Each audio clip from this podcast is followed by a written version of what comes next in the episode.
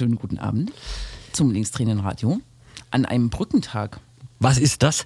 Ein Brückentag ist ein Tag nach einem Feiertag, der äh, als Brücke äh, zu einem Wochenende dient und Ja. Menschen, die den Umstand verschafft, dass sie vier Tage aneinandergereiht frei haben. Aber nicht alle. Ich glaube nicht alle, nee. Nö. Damit wäre das Problem beschrieben. Kommt ja eher auf das Arbeitsformat an, ne? Wie, wie man so Ja. schafft. Aber ja, es, es waren sehr wenig E-Mails heute. Meinst du, es liegt darum, daran? Warum nicht? Stimmt, ja. Mhm. Das oder die Mails sind kaputt. Es gibt ja diesen einen Feiertag in, in Sachsen, Bus- und B-Tag, den Ja. es nirgendwo anders gibt. Da gibt es nicht weniger Mails und da kann man auch einkaufen fahren in andere Bundesländer, ne? Ja, da wird Nova Eventis gestürmt von ja, ja. Sachsen. Das stimmt. Mhm. Das ist sehr gruselig. Hm. Tja, Warst du gestern wo? mit dem Bollerwagen? Natürlich. Äh, nee, das äh, nun eher nicht. Aber es war auch trotzdem insgesamt, wirkte es ruhig. Also, Ja. ich habe das Gefühl, die Popularität des Tages nimmt irgendwie ab. Vielleicht. Vielleicht in Leipzig. Also unter oder? Jüngeren vielleicht. Ja. Ich war so ein Stück raus aus Leipzig, so äh, an so einem See. Da waren schon so große Gruppen junger Männer. Die waren Okay. aber nicht besonders aufdringlich, muss man sagen. Ja. Mhm. Aber vielleicht ist es, je mehr man ins Ländliche kommt, ohne jetzt Vor Vorurteile damit Nee, zu nee. verknüpfen. Nee, Nee. nee, nee. Mhm. Ja. Hat sie mir auch nie erschlossen, warum das man an diesem Tag tagsüber macht, wenn man doch. Also am- am Freitag dann ja theoretisch. Aber jetzt ja Brückentag, okay. Mhm. Deswegen. Ich habe auf Twitter so einen Spruch gelesen wie, äh, morgen äh, ist Jesus also mit dem Bollerwagen lang gebollert. Denn es ist ja eigentlich. Christi Himmelfahrt. Ah. Aber wir müssen jetzt auch keine Nein, nein. Zumal wir zu Pfingsten nicht senden, oder? regulär nicht. Ja.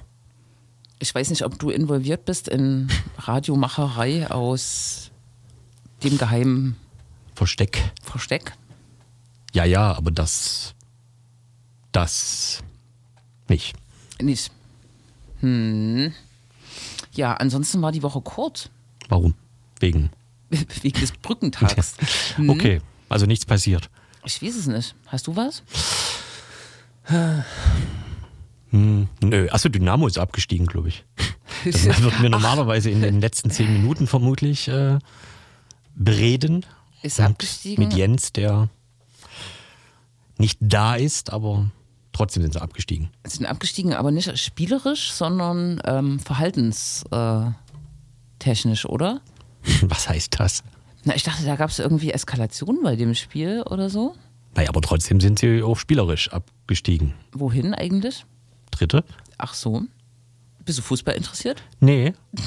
Aber äh, ich habe an dem Abend, also während die noch spielten, hörte ich dann, das wäre ein Abstiegsspiel. Also einer von beiden, wo spielt, steigt ab. Und dann habe ich noch das Ende mit angeguckt, weil ähm, natürlich auch viel, also es war viel Pyro im Rudolf-Harbig-Stadion, oder wie das heißt. Und Kretschmer war vor Ort. Ja. Äh, das hat mir auch sehr gut gefallen. Er hat sehr glücklich äh, Pressefotos gemacht, wo er sehr glücklich vor diesem Dynamo-Stadion stand. Ja, das sind so Memes. ne? Er, er, er wirkte so wie alleine in so Drei einer Tage wach. Wüstenlandschaft oder so, ne? Ja, ja. Hm, naja, ist mir auch aufgefallen. Ja. Tja, ist das jetzt ein großer Bedeutungsverlust für, für, für Dresden oder was? Ich weiß auch gar nicht, wie lange die in der zweiten Liga waren und ach Gott, Ich weiß das alles sollen sie machen. Ja. Nee, sonst weiß ich, ähm, außer sonst, nee, also eigentlich nicht. Es gab im MDR Mhm. vor einer Woche oder länger noch einen Beitrag, der quasi unsere äh, letzte Radiosendung nochmal so äh, weitergeführt hat. Ja. Die haben einfach bei uns abgeguckt und haben da- dazu einen Beitrag gemacht. Nee, Ja. ähm, die haben äh, das Thema äh, äh, Geflüchtetenaufnahme aus der Ukraine nochmal aufgegriffen. Und die beiden Protagonisten, die letztes Mal bei uns waren, Pavel und Martha, waren da auch zu sehen. Ne? War ein sehr guter Beitrag. Hast du gesehen? Hast du gesehen? Mhm, war das exakt? Das war exakt das Investigativmagazin. Das MDR. Genau. Oh, Was? darf man hier Werbung machen dafür? Nee. Es war ein guter Beitrag. Es Hm? gibt auch noch andere tolle Investi Investigativmagazine, aber vielleicht nicht so viel auf Radio Blau. Das kann man ja. Das stimmt. Wäre wär eine Anregung. Dafür braucht man ja auch kaum Geld und äh, Ja, das ist ja schnell zu machen. und Spucke. Hm, Genau. Wir können ja später auch nochmal über Ukraine-Flucht sprechen. Oder das mal antippen. Ne? Ja. Was passiert, wenn offensichtlich das BAMF nicht involviert ist in als, wie sagt man, als Supervisor in Sachen, die auf Landesebene passieren so? Hm. Ja, Scheint jedenfalls so ein Gefühl zu sein. genau. Aber kann man, ja, kann, man, kann man ja später. Kann man. Und Kann am man 1. später. Juni äh, wird es den Switch geben, von den offiziellen zumindest. Warum eigentlich? Also Switch vom quasi Sozialamt zum Jobcenter, sinngemäß? Vom Asylbewerberleistungsgesetz, diesem Sondergesetz für Ja. Geflüchtete ins SGB 2 oder 12, also Hartz IV oder Sozialhilfe. Ja. Das ist eine Besserstellung, tatsächlich. Ah ja. Die Leute kriegen mehr Geld, die kriegen eine Gesundheitskarte und äh, ja, es werden auch so wie äh, Sozialversicherungsbeiträge abgeführt. So, das ist alles beim Asyl-BLG äh, nicht so. Also es ist schon ein Beschluss der Ministerpräsidentenkonferenz gewesen, hat vor allem, glaube ich, auch damit zu tun, dass der Bund dann die Kosten den Kommunen erstattet. Ja. Also das ist auch so eine Finanzflusssache. Und beim Asylbewerberleistungsgesetz müssen die Länder erstmal selbst in Vorleistung gehen und Ja. mit dem Bund, also sie haben sich sehr stark dafür gemacht. Ich frage mich so ein bisschen, was das für diese Wohnungssuche bedeutet, ob die dann so ähnlich behandelt werden wie also Hartz-IV-EmpfängerInnen. Nicht. Nicht. Die Kosten der Unterkunft zahlt so zahlt bis jetzt das Sozialamt und dann Ja. zahlt halt das Job, äh, Jobcenter, also der Genau. Bund. Das ist äh, so. Genau, aber beim Jobcenter musst du ja normalerweise immer diesen Blödsinn einreichen. Ne? Du musst ja deine Wohnung genehmigen lassen und so. Und beim Sozialamt bekommst du so ein Blankoformular. Nicht Ja. teurer als und dann ist aber uns egal. Das gibt's ja beim Jobcenter so nicht. Das Stimmt. und wer in Leipzig eine Wohnung sucht, äh, weiß, wie, das, also wie sinnlos das ist, wenn man sagt, können Sie die Wohnung noch vier Wochen vielleicht äh, für mich reservieren? Mhm. Ähm, ja, naja. Okay, stimmt, ja. Das, vielleicht gibt es ja auch eine Erleichterung, aber das wird sich so schütteln, glaube ich. Hm. Schütteln? Schütteln. Schütteln. Ja. Willst du noch was zum Wetter sagen? Das Wetter. Es ist, äh, gibt einen Abfall, ne? Achso. Es Ja. war sehr warm, wird jetzt äh, kühl und wird dann wieder warm. Und zwar pünktlich zu Pfingsten. Warm meinst du? Ja. Ach so. Und ich glaube, ich habe letztes Mal schon dieses unpassende Gleichnis gemacht mit dem Krieg oder so, ne? Also der bleibt ja eigentlich die ganze Zeit ganz schlimm. Ja. Aber Ich sehe das Gleich- Gleichnis noch nicht. naja, mit dem Wetter, ne? Das äh, plätschert so dahin irgendwie. Leider, der Krieg. Es gibt dieses komische Wort Abnutzungskrieg, was jetzt ähm, aller Orten. Hast du das schon mal gehört? Ja. Weil Wisst ihr ich, aber ich glaube auch nur, weil ich irgendeine Sonntagabend-Talkshow gesehen ja, ja, habe. ich auch. Da ist es auch. Da wurde sich auch dagegen ausgesprochen. Ne? Ich weiß nicht, ob das jetzt bedeutet, dass, äh, naja, so eine ähm, Verstetigung dieses Kriegszustandes, ohne dass irgendwas passiert. Aber es wird die ganze Zeit gekämpft und das in einer Perspektive auf Monate. Ne? Und Ja. Ja, und es gibt dann immer die Befürchtung oder den Vorwurf, dass sozusagen äh, in Anführungszeichen alliiert, alliierte Länder wie Deutschland irgendwann sagt, ja, Ukraine, das geht jetzt schon so lange. Ja. Vielleicht macht ihr auch mal ein Zugeständnis. So, das geht doch jetzt schon seit sechs Monaten. Ja, Irgendwie stimmt. so. Ne? Abnutzung der Aufregung quasi auch. Genau, ne, das stimmt, ja. Naja. Naja. Mhm. Äh, wir reden heute. Ja, genau, ich wollte auch gerade äh, springen. Wir, wir, wir äh, springen äh, nach Leipzig wieder und ähm. nehmen uns ein Thema vor, was jetzt äh, aber gar nicht so viel mit Leipzig zu tun hat, äh, nämlich die Aufarbeitung der kolonial, kolonialen Geschichte in dieser Stadt, von Institutionen in dieser Stadt. Das Thema ist hier eigentlich, wenn ich mich richtig erinnere, so mit den Black Lives Matter-Protesten auch stark geworden. Ne? Also ähm, woher kommt Rassismus? Auch aus der kolonialen Ausbeutung äh, von Menschen aus dem globalen Süden. Und seitdem gibt es hier lokalpolitisch auch eine Debatte um die äh, Geschichte der Stadt und die, auch die Verantwortung, die bestimmte Institutionen haben, sei es ähm, zum Beispiel das Krassi, was so äh, Raubkunst ausstellt, oder der Zoo, der früher Menschen ausgestellt hat, tatsächlich schwarze Menschen. Und der Stadtrat hat vor sehr kurzer Zeit einen Beschluss gefasst in diese Richtung und wir sprechen dann äh, mit Cornelia von AG Postkolonial zu dem Thema. Der Stadtrat. Guck an. Der Was der, was Stadtrat. der so macht, meine ich. Ja, Da müssen ja auch Leute zustimmen, freiwillig und so. Ne? das war, glaube ich, ein langes Ringen, dass es eine Ah ja. Mehrheit gab. Und natürlich haben die Rechten nicht zugestimmt, also sowohl Ja, CDU als auch AfD. Aber naja, Leipzig ist halt was Eigenes in Sachsen. Ne? Ich weiß nicht, das gibt es sonst nicht. Also diese Stimm äh, Mehrheitsverhältnisse gibt es sonst nicht. Aber wir können ja auch über die OBM-Wahl in Dresden dann nochmal Oh Gott, ja. kurz drüber reiten. Und die ganzen anderen OBM-Wahlen. Oh Gott. Und oh Gott, ist, äh, da ist ja eine Menge los. Na gut, äh, wir machen Werbung. Äh, die Band heißt Kind kaputt und Oh je. Herzliche Grüße an. Nee. äh, sag nur, sag nur. Nö, ich habe nichts gesagt. Achso. Hm, hm. Kind Äh, kaputt. Kind kaputt. Das Lied heißt Anfang und Ende. Glaube ich. Am Anfang und am Ende ernährt uns doch ein Schlauch.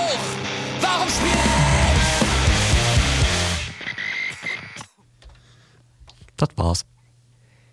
Genau. Und wir haben jetzt äh, Cornelia im Studio von der AG Postkolonial. Hallo. Hallo. Hallo. Mir fällt äh, ein, es wäre total gut, bevor wir über das Thema Zoo, koloniale äh, Vergangenheit sprechen, ähm, kannst du was über die AG Postkolonial sagen? Wer ist das?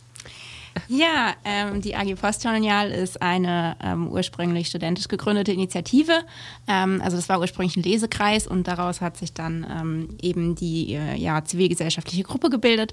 Und ähm, das heißt aber auch, dass wir einerseits sehr akademisch sind und auf der anderen Seite aber auch mehrheitlich weiß, was immer wichtig ist, wenn man so überlegt, aus welcher Position spreche ich hier und so. Ähm, und wir versuchen halt, das möglichst durch Kooperation und so auszugleichen, aber ähm, ja, kommen da halt auch nicht so ein bisschen rau nicht so ganz raus und müssen dann immer gucken, dass wir uns so zwischen Solidarität und aber nicht für Betroffene sprechen und so, so irgendwie so ein bisschen verorten in dem Diskurs. Hm. Die Debatte, die, ähm, die wir jetzt besprechen wollen, nämlich äh, die Beschlussfassung äh, des Stadtrates, äh, dass der Zoo äh, Abendveranstaltungen ähm, aus seinem Repertoire überarbeiten möge und noch stärker die koloniale Vergangenheit, die er selber hat, sozusagen ähm, aufarbeiten äh, soll, ist ja aber ein ein Beispiel für eine gute Kooperation zwischen, ich sag mal, People of Color, äh, schwarzen Menschen und ähm, Politik und äh, euch sozusagen. Ne? Äh, Du, du warst im Stadtrat, als die Debatte vor anderthalb Wochen, meine ich, geführt wurde, um den äh, Antrag des Migrantenbeirates. Vielleicht kann, kannst du kurz deine Perspektive irgendwie drauf geben, wie für dich die Stadtratssitzung war und diese Beschlussfassung. Ähm, also ich muss zugeben, es war meine erste Stadtratssitzung. Das heißt, es war an sich schon irgendwie ein Erlebnis, da mal drin zu sitzen so. Ähm, und ich saß glücklicherweise auch, also man wird ja da, wenn man als Zuschauerin reinkommt, wird man ja da so auch einen prägenden Platz zugewiesen. Und ich saß glücklicherweise da, wo die anderen Menschen aus dem Migrantinnenbeirat auch saßen. Das heißt, wir haben uns dann da gleich irgendwie auch schon solidarisiert zum Thema äh, Kooperation und so. Ähm, ich fand interessant, wer geredet hat, also wer, wer ähm, Wortmeldungen hatte. Ähm, ich fand es tatsächlich auch ganz gut, sozusagen so strategisch gesehen, dass ähm, die Position zum Beispiel von der CDU, die ja aus unseren Augen sehr kritisch ist und wir einfach sehr ablehnen, also wo auch immer die Argumente kommen, die wir auch sehr oft irgendwie schon hören, ähm, sowas wie, ja, Ernst Pinkert war ein, ein Kind seiner Zeit und solche Dinge, so Argumente, mit denen wir irgendwie oft zu tun haben. Ich fand es gut, dass das gleich am Anfang kam, weil dann, dann wusste man irgendwie, mit was man hier so zu tun hat. Ähm, aber ich, ich fand generell gut, dass, dass doch viele Redebeiträge auch einfach für den Antrag gestimmt haben. Ähm, auch wenn jetzt die, sagen wir mal, Radikalität vielleicht eine unterschiedliche war und so vielleicht auch mehr Menschen dann abgeholt wurden. Muss man vielleicht äh, auch für die Zuhörer nochmal transparent machen. Es geht äh, beim Zoo quasi um ähm, drei Abendveranstaltungen, Hakuna Matata, Abend, asiatische Sommernächte und ein neueres Format, Eldorado, ähm, die jetzt sozusagen nach äh, Beschlussfassung des Stadtrates ähm, überarbeitet werden sollen im Konzept. Vielleicht hast, hast du dir mal so einen Abend angeschaut oder was ist die Kritik eigentlich daran? Ne? So fangen wir nochmal so ein bisschen beim Ohrschleim an. Ähm, ja, also ich meine, Kritik am Zoo wird ja schon ähm, sehr lange geäußert, irgendwie gerade was halt äh, so rassistische Stereotype, also Verbreitung von rassistischen Stereotypen irgendwie angeht. Ähm, das beschränkt sich auch nicht nur auf die Abendveranstaltung, aber die Abendveranstaltungen sind natürlich so der offensichtlichste Punkt, sage ich jetzt mal. Und ähm, ich war selber noch nie bei so einer Veranstaltung und ich werde da auch nicht hingehen, weil ich möchte das einfach nicht unterstützen. Ähm, aber an sich ist es einfach so, dass äh, das Ganze, also es hat so einen Performance-Charakter. Ähm, und da wird einerseits wird äh, sogenanntes ja typisch afrikanisches Essen in Anführungsstrichen ähm, serviert, was by the way von Mövenpick äh, zubereitet wird. Und ähm, Außerdem, also was soll das überhaupt sein? Typisch afrikanisch, das ist ein Riesenkontinent mit 55 Ländern. Also das ist so wie typisch europäisches Essen. Was wäre das? Ähm, also es ist eine massive Reduzierung einfach äh, auf Stereotype von dem ganzen Kontinent. Und ähm, Ja, das, das ist das, was wir quasi immer unter dem Stichwort Exotisierung kritisieren, dass halt etwas in Szene gesetzt wird als irgendwie fremd und andersartig und deswegen aber auch anziehend und gleichzeitig aber auch irgendwie als nicht so viel wert. Also das sieht man dann zum Beispiel bei so bei Tänzen, die, ähm, also da gibt es dann auch Tanz- und Musikveranstaltungen bei diesen Abenden und ähm, da ist es halt so, dass ja da auch wirklich ganz wenig wirklich von den KünstlerInnen selber bestimmt wird und ähm, halt auch einfach sehr, sehr stereotyp dann ähm, auch so, was die Kostüme angeht. Ähm, da, also wenn man da mal Bilder gesehen hat, dann, dann ist, glaube ich, klar, wovon ich rede. Und ähm, auch das Auswahlkriterium zum Beispiel, um da reinzukommen, ähm, ist vor allem die Hautfarbe, also dass, dass die Personen einfach schwarz sind. Also da tanzen auch Menschen aus Kuba mit, die jetzt überhaupt nichts mit, mit Afrika irgendwie zu tun haben. Also es ist alles unglaublich inszeniert und hat eigentlich überhaupt nichts zu tun mit, mit so einem respektvollen Kulturaustausch irgendwie auf Augenhöhe, der ja nicht abzulehnen ist, aber der einfach überhaupt nicht stattfindet. Aber und der Veranstalter ist tatsächlich jetzt so selbst. Das ist jetzt nicht irgendwie Eventfirma XY, die den Zoo mietet. Also es gibt äh, schon auch äh, Shows, die selbst, selbst organisiert sind und die so ein bisschen durchs Land touren und die zum Teil auch dann im, im Leipziger Zoo auftreten. Aber diese Abendveranstaltungen, um die es jetzt geht, also Hakuna Matata und auch Eldorado und diese Sommernächte und so weiter, die werden tatsächlich vom Zoo selbst organisiert. Ja. Mhm. Und wahrscheinlich äh, dann jetzt nicht mehr. Die Debatte ähm, läuft fast seit zwei Jahren, äh, kann ich mich erinnern. Und das Problem an der Debatte ist so ein bisschen, ähm, dass der äh, Zoodirektor äh, Jörg äh, Junhold ähm, sich eigentlich äh, über diese ganze Zeit äh, im Vergleich auch zu anderen, die man, auch im Stadtrat mitbekommen hat, äh, der FDP-Vertreter äh, zum Beispiel, ähm, gar, gar nicht hat beeinflussen lassen oder sozusagen doch radikal sozusagen gegen diese Kritik steht. Und ich kann mich erinnern, kurz vor dem Stadtratsbeschluss gab es nochmal ein Schreiben auch an alle Entscheidungsträger oder an alle Stadträtinnen und Stadträte, wo er so ein bisschen bisschen zugespitzt gesagt hat, das ist, es kann doch nicht sein, dass ähm, die Menschen schauen, die zum ähm, Kolonialkapitel des äh, Zoos gehört äh, haben. Im 19. Jahrhundert wurden dort Menschen äh, quasi ausgestellt, ne, äh, schwarze Menschen, dass die in eine Linie mit diesen Abenden ähm, gestellt werden. Das war so sein Vorwurf. Ähm, was würdest du ihm äh, da entgegnen? Hat er es nicht verstanden oder ja, ja, er hat es nicht verstanden. Und was hat das eigentlich vielleicht doch miteinander zu tun? Also dieser Claim kommt ja auch ganz wesentlich von uns als Leipzig Postkolonial. Also das, das äh, weiß nicht, ob das jetzt eine direkte Anspielung war, ich will es ihm jetzt nicht unterstellen, aber ähm, ähm, weil wir halt auch uns sehr für die, für die Aufarbeitung von, von Kolonialgeschichte in Leipzig einsetzen.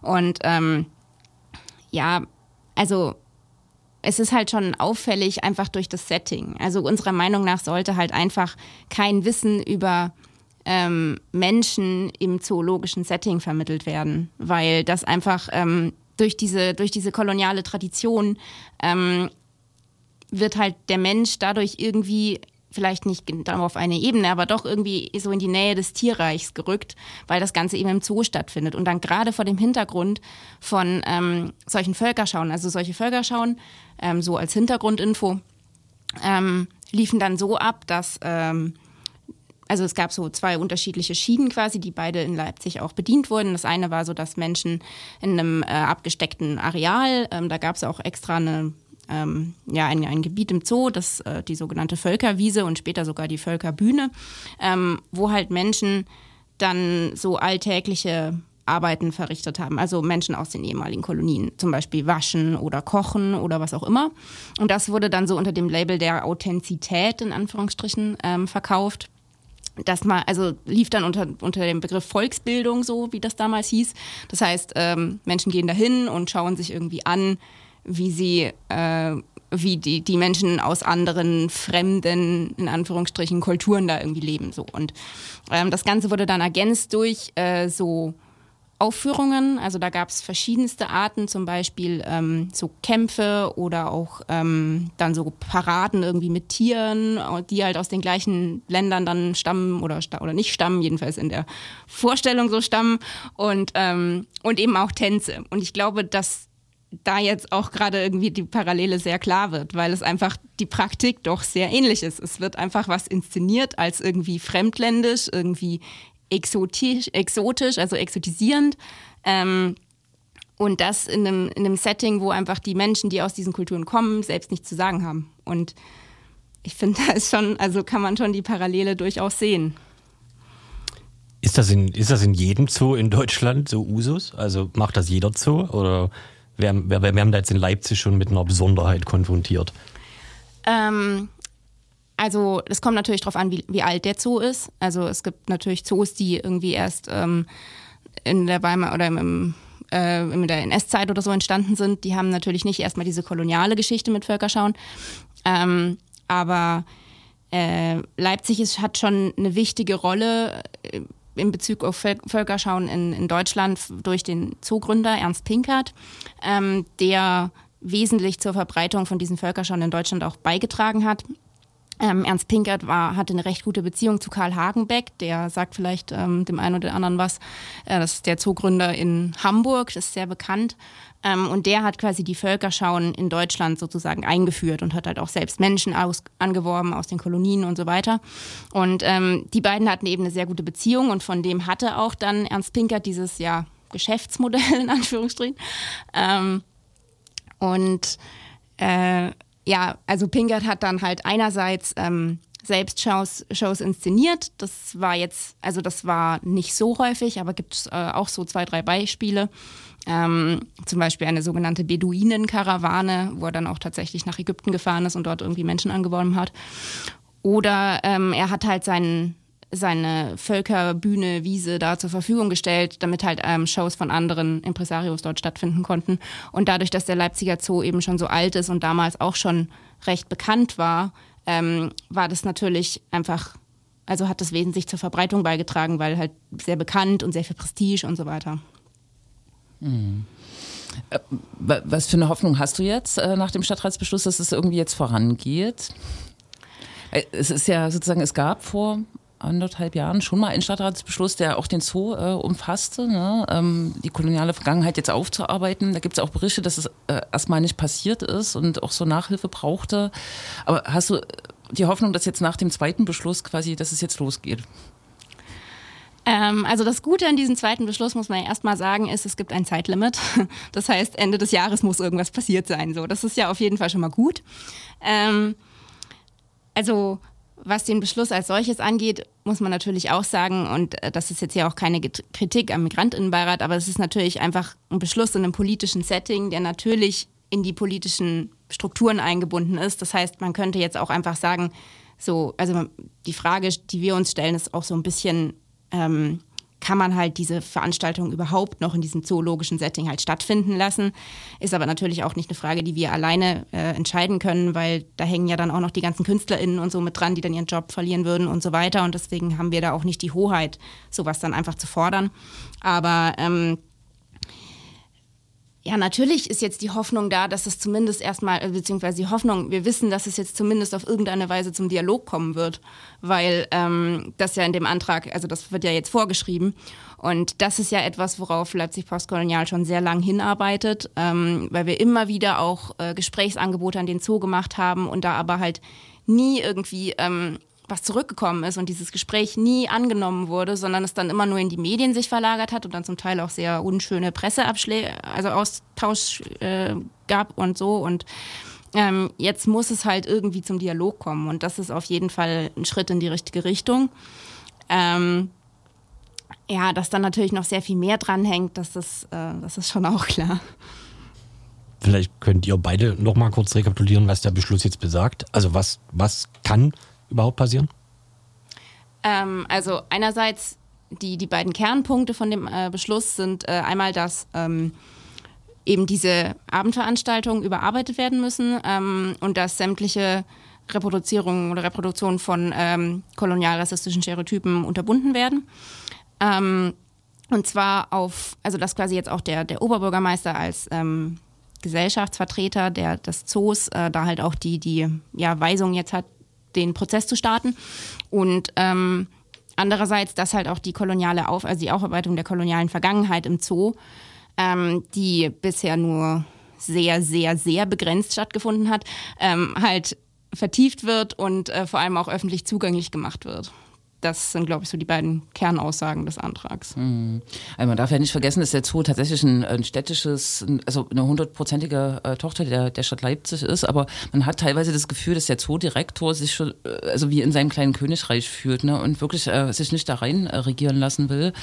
Äh, und äh, um es transparent zu machen, die Frage, ob dort die, solche Veranstaltungen überhaupt stattfinden, die ist tatsächlich auch intensiv geführt worden, aber es war dann am Ende der Diskussion auch klar, dass äh, man so keine politische Mehrheit erringen kann. Äh, mit der kompletten Absage an Veranstaltungen dieser Art, also ich bin da auch auf der Position, also der Zoo hat einen anderen Auftrag ne, äh, und muss jetzt sozusagen keine Länderkunde machen oder auch keine ähm, äh, Austausche zwischen äh, Menschen und deren Geschichte oder deren, äh, weiß ich nicht, äh, Professionen und so weiter ähm, aus verschiedenen Ländern. Das ist eigentlich nicht Aus äh, Aufgabe des Zoos. Ne? Vielleicht ist es dann der Schritt für die nächsten die, die, die, die nächste, äh, den nächsten Zyklus sozusagen, ne, wenn man das geschafft hat, äh, dass man dann weitergeht. Ja. Mhm. Genau. Aber der, der Zoo ist das eine. Ähm, ja, als äh, AG Postkolonial arbeitet ja quasi schon lange an dem Thema und es ist auch total gut, äh, dass jetzt sozusagen auch dieser Drive äh, in das Thema reinkommt. Ähm, wenn man so an Kolonialgeschichte äh, denkt, in Städten, wie die verankert ist, ähm, geht mir auch so, äh, denke ich sehr oft an Hamburg, Bremen, wo sozusagen als Hafenstädte schon viel ähm, ähm, Exchange quasi war, ne? viele Menschen angekommen sind, äh, viel Handel auch sozusagen oder äh, Ausbeutungsgut äh, angekommen ist. Wie, wie sieht das mit Leipzig aus? Ähm, hat Leipzig so eine stark, äh, starke Prägung äh, in Bezug auf äh, eine koloniale Geschichte? Ja. Also ich meine, ich bin jetzt natürlich von Leipzig postkolonial, da sagt ja irgendwie schon der Name, dass ähm, Leipzig natürlich eine Kolonialgeschichte hat, die auch ähm, nicht zu vernachlässigen ist. Ähm, wir schreiben natürlich auch immer so, also Standardspruch von unserer Website, Leipzig ist nicht Berlin oder Hamburg. Das stimmt natürlich. Also dadurch, dass einfach so durch die geografische Lage hatte Hamburg äh, als Hafenstadt, wie du ja auch schon gesagt hast, eine ganz also eine andere Stellung. Aber Leipzig war zwei sehr wichtige Dinge und es ist ähm, bis heute, Leipzig ist erstens Messestadt und zweitens ähm, Universitätsstadt mit einer sehr alten Universität. Und das heißt, wir haben hier doch schon einige Zentren, gerade von sowas äh, wie Kolonialwarenhandel, weil eben durch die Messe einfach sehr viele Güter generell ähm, nach Leipzig kamen und da eben dann auch ähm, Kolonialgüter so dabei waren. Und durch die Universität wurde halt ganz wesentlich in Leipzig auch so an, an kolonialen Ideologien ähm, mitgearbeitet. Also es gibt zum Beispiel eine sehr bekannte Leipziger Persönlichkeit, Ernst Hasse, nach dem auch immer noch eine Straße benannt ist in Leipzig waren, ähm, der an der Uni ähm, eine außerordentliche Professur hatte, so in den, ähm, also im 19. Jahrhundert und der diese ganze koloniale Ideologie wesentlich ähm, mit vorangetrieben hat. Der war auch äh, Reichstagsabgeordneter und war zum Beispiel auch beteiligt an der Gründung vom Reichskolonialamt in Berlin und so weiter und ähm, war Vorsitzender vom, ähm, von so einem also völkisch-nationalistischen alldeutschen Verband, der auch recht bekannt ist und hat halt einfach massivst rassistisches und antisemitisches Gedankengut verbreitet. Und das war halt zum Beispiel so eine sehr bekannte Leipziger Persönlichkeit an der Leipziger Uni. Und ja, da könnte ich jetzt noch viel mehr Beispiele so aufführen, aber ähm, wir sehen halt so Spuren des Kolonialismus in Leipzig, äh, ja, in der ganzen Stadt. Hm. Und vielleicht äh, abschließend, ähm, die Debatte läuft ja jetzt äh, also sehr fokussiert auf den Zoo, ähm, seit, also gefühlt für mich zwei Jahren ungefähr, äh, obwohl AG, die AG Poco ja schon viel länger auch so mit Rundgängen äh, darauf aufmerksam macht. Äh, kannst du sagen, ob sozusagen die Geschichte, wie sie sich darstellt, äh, wo du jetzt einen kleinen Ausschnitt genannt hast, ähm, ob es da wirklich Bewegung gibt? Ne? Es gibt ja gerade sozusagen dieses, ähm, diese schwierige Bezeichnung, ich vergesse es auch immer, ähm, diesen Prozess um die sächsisch-thüringische technische Industrie- und Gewerbeausstellung. Genau, und in deren Kontext ähm, war ja auch schon, ähm, auch in den Medien äh, öffentlich, ähm, äh, gibt es ja sozusagen auch da Ankerpunkte und da gibt es auch eine Beteiligung von euch. Vielleicht kannst du das so zum Abschluss nochmal sagen, äh, inwieweit es äh, Bewegung gibt in den Aufarbeitungsprozessen? Hm. Ja, also es gibt natürlich Bewegungen auf verschiedene Art und Weise, also auch gerade so, was wir so sehen, wie unsere Arbeit halt rezipiert wird. Ähm, und dann auch in so, also gerade in so ähm, auch Austauschprozessen, zum Beispiel mit dem Grassi, was sich auch wesentlich ähm, mit uns in Verbindung gesetzt hat und vieles geändert hat und so. Und ähm, ja, die, die Stiga ist natürlich immer so ein bisschen das, das Prestigeprojekt, sagen wir mal, ähm, was also so eine, so eine sehr gute Kooperation eigentlich darstellt, weil da eben auch ähm, die Stadt wesentlich mit eingebunden ist, also das Kulturdezernat und ähm, hier die Kooperation eigentlich sehr gut funktioniert. Ähm, also die, das Stieger-Projekt wird auch finanziert von der Stadt mit. Und ähm, ja, da gibt es eben ein Bündnis aus verschiedenen zivilgesellschaftlichen Initiativen, unter anderem der ähm, ISD, also der Initiative Schwarzer Menschen in Deutschland und aber eben auch äh, Leipzig Postkolonial. Und ähm, es geht da vor allem um die Aufarbeitung der sogenannten deutsch-ostafrikanischen Ausstellung, die eben auf dem Gebiet ähm, der Stieger stattgefunden hat. Und das war halt so eine Kolonialausstellung. Da gab es auch verschiedene in Deutschland. Ähm, so eine, also so ein Vorbild sozusagen, was gerne genutzt wurde, war die Kolonialausstellung in, in Berlin im Treptower Park. Und ähm, da ging es halt einerseits darum, ähm, ja, so Kolonialwaren irgendwie waren da halt dann erhältlich und es wurden auch verschiedene Settings nachgebaut und es war eben an Deutsch-Ostafrika angelehnt. Also das heißt, es gab zum Beispiel so eine Handelsstraße aus Dar es Salaam, also der Hauptstadt des heutigen ähm, Tansania.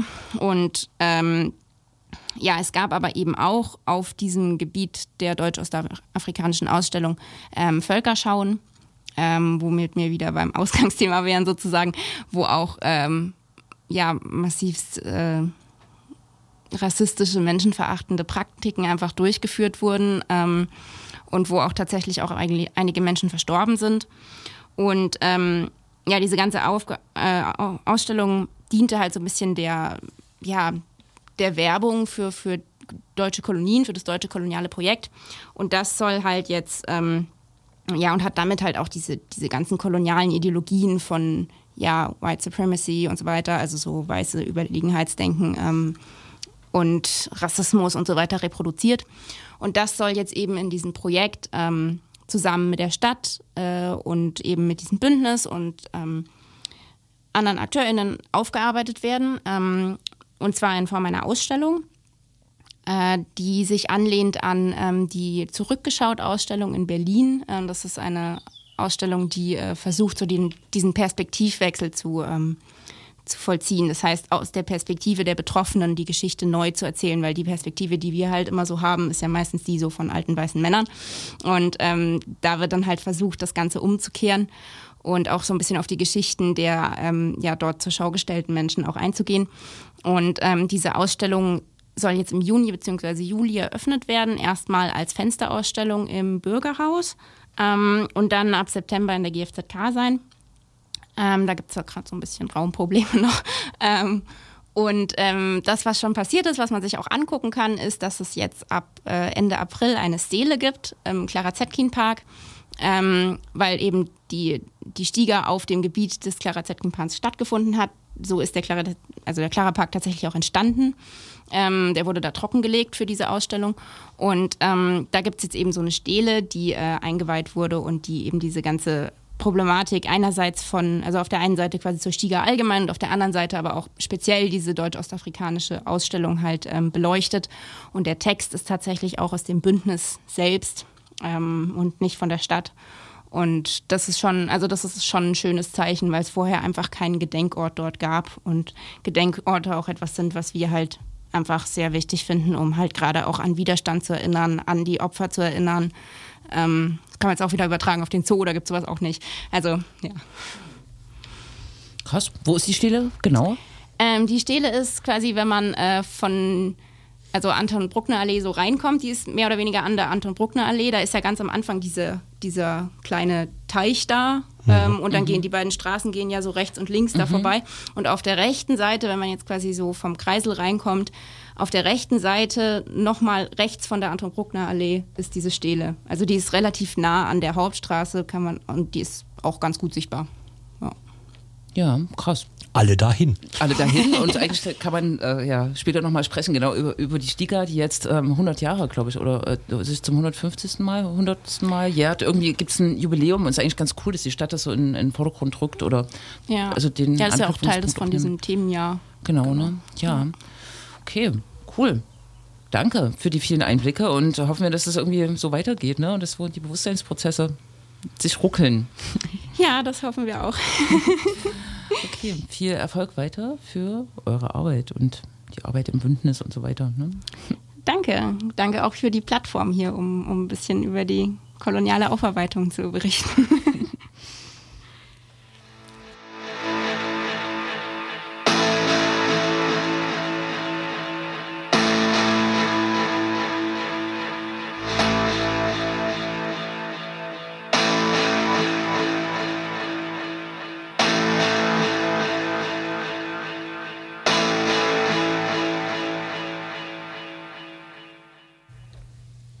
Joseph Beuys Joseph Beuys hieß die Band. war auch ein Architekt, ne? Künstler. ein Künstler. Also Ich glaube, wenn er was architektisiert hat, dann Okay. Ja. weiß ich nicht, ob man drin wohnen möchte. Mhm. Man schreibt aber die Joseph Beuys, die Band mit Y. Also Beuys. Beuys, wenn man mit I. Ach Gott, das ist ein Wortwitz mit Eu auf jeden Fall. Äh, Okay. Aha. Mit Y. Nicht OI. Naja. Naja, mhm. wir lassen das offen. Wir haben es. Mhm. Das können wir ja zur Frage der Sendung machen. Wie hieß der Architekt Joseph Beuys wirklich? Den es gar nicht gibt. Ja. Postkarte ZDF Fernsehgarten. 50-50 Mainz. 50-50. Hm? Nicht 1, 2, 3, 4, 5? Nee, ist, ja die, ist ja die alte Postleitzahl. Ach so, Mist. Kommt Hm. bestimmt immer noch an. Ja. Ja. Wo war ich denn? Wann? Ich war letztes Wochenende in Wittenberg und wenn man nach Wittenberg fährt, muss man durch Nordsachsen fahren. Und in Nordsachsen sind Wahlen, tatsächlich Landratswahlen. Und was man sieht auf der Straße nach, ich weiß nicht, Delitzsch oder irgendwas, ein Freies Sachsen-Plakat nach dem anderen. So als wenn die richtig viel Geld haben. So eine Frau kandidiert haben. Hess oder was? Keine Ahnung, muss man ja so nicht reproduzieren. Aber krass, ähm, krass krasse Präsenz da im, im flachen Land. Und AfD? Gar nicht. Haben die Nee. sich abgesprochen? Nee, aber die hassen sich, oder? Weiß gar nicht. Ja, die dürfen eigentlich nicht. Es gibt einen, äh, wie heißt es? Einen Unvereinbarkeitsbeschluss, jeden, jedenfalls äh, seitens der AfD in Richtung Freie Sachsen. Naja, gut, die, diese Unver also, ne? Ja, ja, Identitäre und so. Mm, Aber das äh, ist, da wäre schon spannend dort, wo es vielleicht um wirklich was geht und die ko- konkurrieren nicht miteinander. Ob die AfD ka- kann ja keine freie Sachsen-Kandidatin offiziell unterstützen, aber inoffiziell, ne? Ja. Schwer ist es nicht. AfD, nee, hing da gar nicht. Nur CDU und Rot-Rot-Grün, ne? Ja, parallel sind in Dresden OBM-Wahlen und da gibt es ja dieses schöne Beispiel des dortigen AfD-Kandidaten, der sich so ein neues Format ausgedacht hat, was so hoch ist wie vier normale Wahlplakate und so aussieht wie so ein römisches Spalier, also was man so wie so eine lange Fahne, die an Ja, äh, ja. Straßenlichtern hängt oder so. Sehr gruselig, ne? Ja, auch sehr viele davon natürlich wieder. Äh, Aber es wurde kassiert. Es darf, durfte nicht gehängt werden, glaube ich. ja, aber ich also die, wenn, dann war die Stadt Dresden etwas langsam im Vollziehen dieser äh, Kassierung. Ach so. Also ich weiß nicht, es hing auf jeden Fall noch welche, als die Kassierung schon Ja. durch war. Hast du hast du es live gesehen? Nein, aber es ein, ein Dresdner hat es vertrauenswürdig äh, in ein hier nicht näher benanntes Kurznachrichtendienst Ach so, ja. sich aufgeregt. Nee, ich, ich glaub dir ja. Ich wollte nur äh, den, den Live-Eindruck davon mal Ach so, haben. nein, nein. Weil es gibt ja auch Leute, die finden sowas toll. Ich fand, das sah sch- schon auf dem Foto irgendwie so ein bisschen oversized aus, oder? Ja, Ja. Ja. Naja, und er wird es wahrscheinlich auch nicht, ne? In Dresden, OBM-Kandidat, trotz der, äh, OBM, trotz dieser Riesenplakate. Ich weiß halt nicht, ob den, ob den jemand so richtig kennt. Also ähm, selbst aus so der an, aus der geneigten Clique, die ihn wählen würde. Ich verbinde ihn jetzt nicht so mit Dresden, Dresden, Dresden. Hm. Weiß ich nie. Eigentlich gilt ja bei den AfD-Kandidaten, dass es fast ein bisschen egal Ja, ist. die- ne? ja, Aber bei einer OBM-Wahl ja. Oder Landratswahl ist es vielleicht doch dann nochmal ein bisschen anders so, ne? Mhm. Der DJ Happy Vibe äh, tritt an. Ach ja, da gab es ja die Geschichte mit dem AfD-Gegenkandidaten. Ja, für die Freien Sachsen. Das ist eine gute Frage, das weiß ich gar nicht. Ja. Auf jeden Fall hat der AfD-Kandidat, dessen Namen ich jetzt auch schon vergessen habe, der hatte Corona und ist im, im Landtag dann zitiert worden, so als Beispiel, weil er vorher gehetzt hat gegen Corona, hatte dann und la- lag auch auf der Intensivstation. Mein Gott, wie heißt er denn? Man muss die Namen auch nicht sagen. Und der, da war die, die Überschrift, ähm, ähm, dass äh, er den äh, DJ Happy Vibe, äh, dessen bürgerliche Namen mir auch entfallen ist, aber ist auch nicht so wichtig, ähm, quasi bestechen wollte, damit er seine Kandidatur zurückzieht. Ich weiß nicht, ob der für die Freien Sachsen antritt. So krass.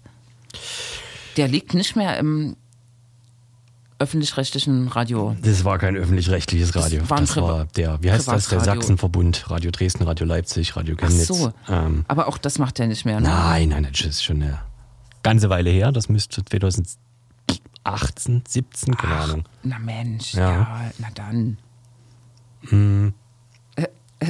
Ähm, Genau. Also äh, sowas gibt's auch. na klar. Und ja, das, ja, weiß ich Im nicht. Februar 2022 teilte die rechtsextreme Kleinpartei Freie Sachsen mit, dass sie Andreas Hofmann alias DJ Happy Vibes als parteienfreien Landratskandidat im Kreis SOE aufgestellt hat. Die Freien Sachsen. Abgefahren. Hm, okay. Ich bin gespannt, wie diese Wahlen ausgehen. Es gibt auch so einzelne Orte, wo sie auch als Bürgermeister antreten, zum Beispiel auch in der Sächsischen Schweiz, in Donau oder so, wo, ich weiß nicht, ob denen jetzt wirklich Chancen ausgemalt werden, aber wo es ein bisschen doller sein kann. Mal gucken. Ja. Ja. Und wann ist das dann? Wann das ist mit dieser Wahl? Ja, ja. Am 12. Juni, glaube ich, sind Ja, die. Wahlen, ja. Das ist ja dann auch bald. Das ist bald, ne? Mhm.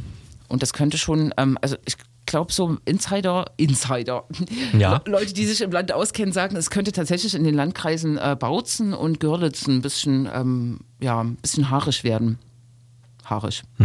Mhm.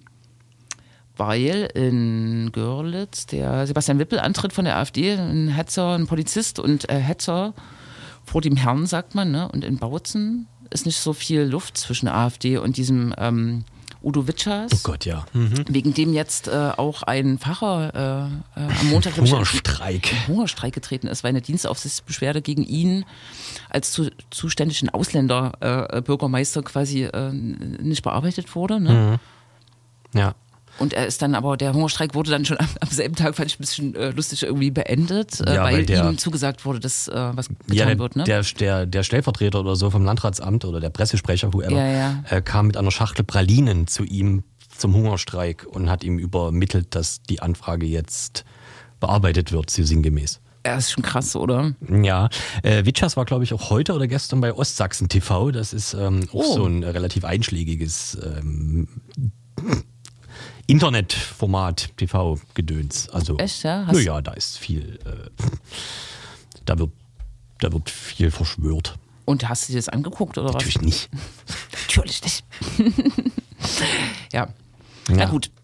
Schön, ne? Es wird wahrscheinlich so sein, dass in solchen brenzligen Landkreisen dann tatsächlich so linke, grüne SPD, so es sie gibt, äh, relevant, ähm, die CDU unterstützen müssen, um irgendwie das Gegengewicht zu bringen. Aber das hatten wir, glaube ich, bei der OBM-Wahl in Görlitz auch schon mal tatsächlich. Da gab es dann so die Demokratische Front, bis die den CDU-Bewerber ins äh, Amt gehoben hat. Ähm, sonst wäre es vielleicht der AfD-Typ geworden. Jetzt So. verstehe ich das in Grimma. Hm. Und das ist auch Wippel gewesen in, in Görlitz, genau. In Grimma. Nee, das müssen wir jetzt nicht. Das müssen wir nicht. Das ist ja so eine Fußnote. Hm. Ja, Naja. wir können das dann auswerten in zwei Sendungen oder so, ne? Ja, drei. Naja. Achso, nee, ja. Und ansonsten Man weiß es nie. beschäftigt noch, ja, bitte? Ich kann noch das äh, kurz was vom Pferd erzählen, nämlich äh, was, was ich am, was ich am, was ich am Mittwoch mir äh, erzählt wurde, weswegen ich am Anfang aufs BAMF zu, Ja. äh, zu sprechen kam, die Absurdität dessen, dass ähm, aus der Ukraine Geflüchtete, die ja zu ganz vieler, also zu hauptsächlich in Sachsen, in Leipzig ankommen, weil hier die nur sogenannte Verteilstelle sozusagen ist. Gibt ja so ein paar Hubs äh, in Deutschland, Cottbus, Berlin, Dresden, aber Leipzig soll halt irgendwie eigentlich äh, eben vor allem für Sachsen und so weiter zuständig sein. Dann kommen sie in sogenannte Erstaufnahmeeinrichtungen und harren da der Dinge, äh, was mit ihnen nun passiert. Zum Beispiel, ob sie weiter verlegt werden in andere Bundesländer etc. Ja, und da erzählte dann jemand am Mittwoch, dass sie in einen Zug gesetzt wurden, nach Suhl, das ist in Thüringen. Und in Suhl ist die Erstaufnahmeeinrichtung die einzige, wohl der, des Landes Thüringen in Suhl.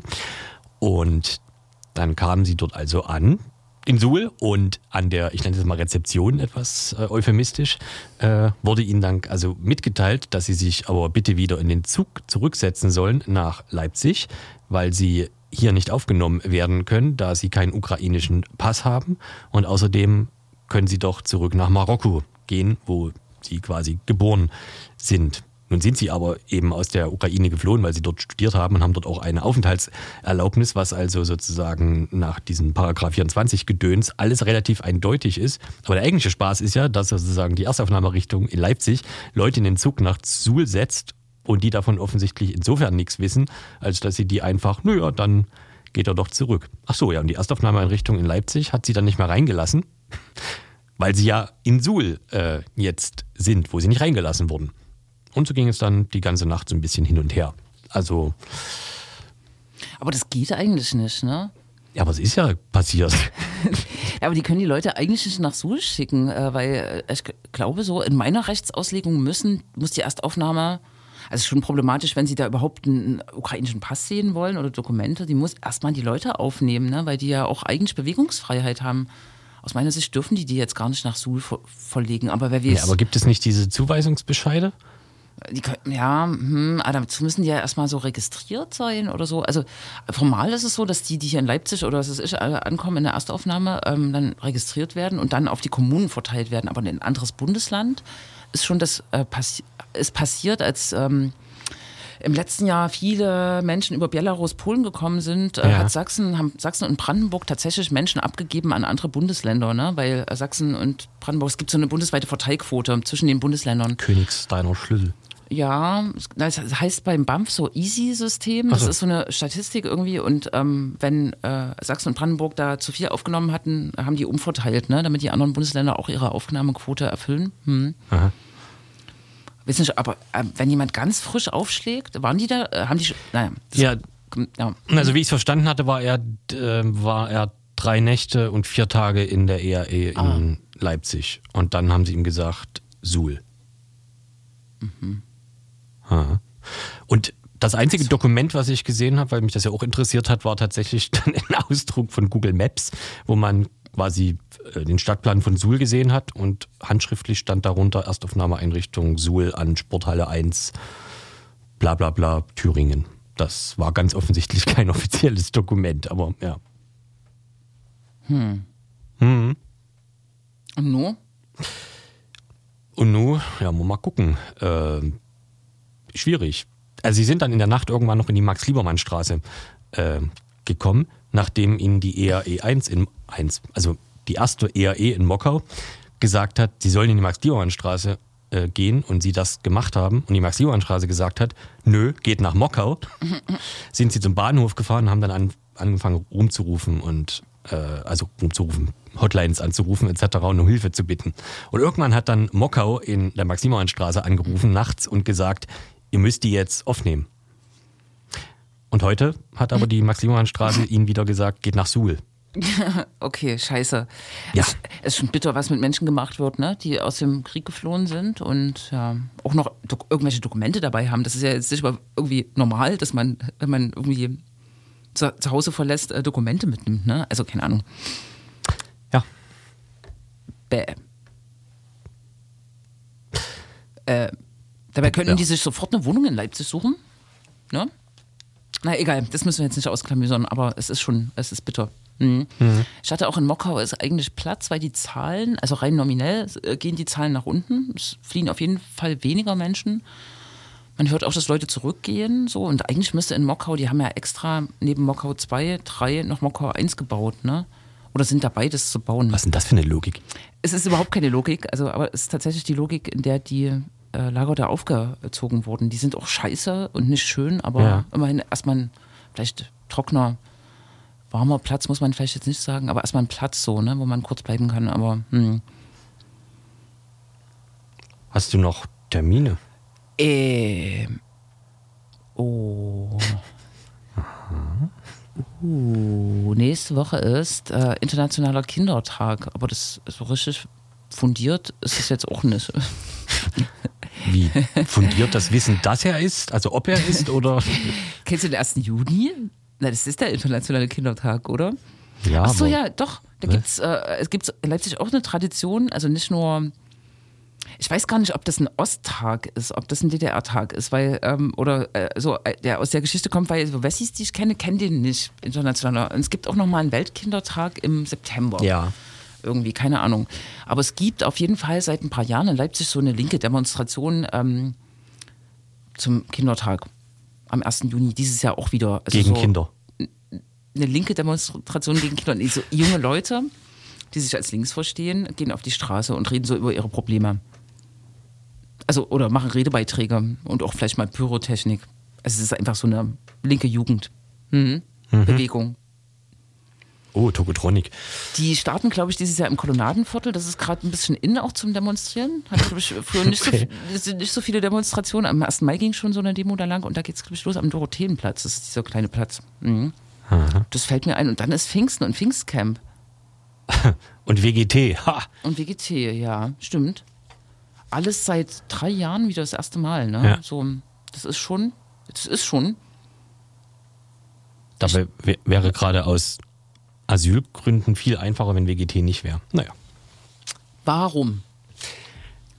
Weil WGT dafür sorgt, dass jeder Quadratmeter Wohnraum in Leipzig so, ums ja. Hundertfache Ja. teurer ist als sonst. Das stimmt. So ungefähr. Ach, das ist scheiße. Stimmt. Naja, Aber danach ist es wieder vorbei, ne? Nach der Woche. dann ist erstmal Ruhe. Ja. Aber das ist eine, hm, ja. Hm, Rammstein ist auch vorbei.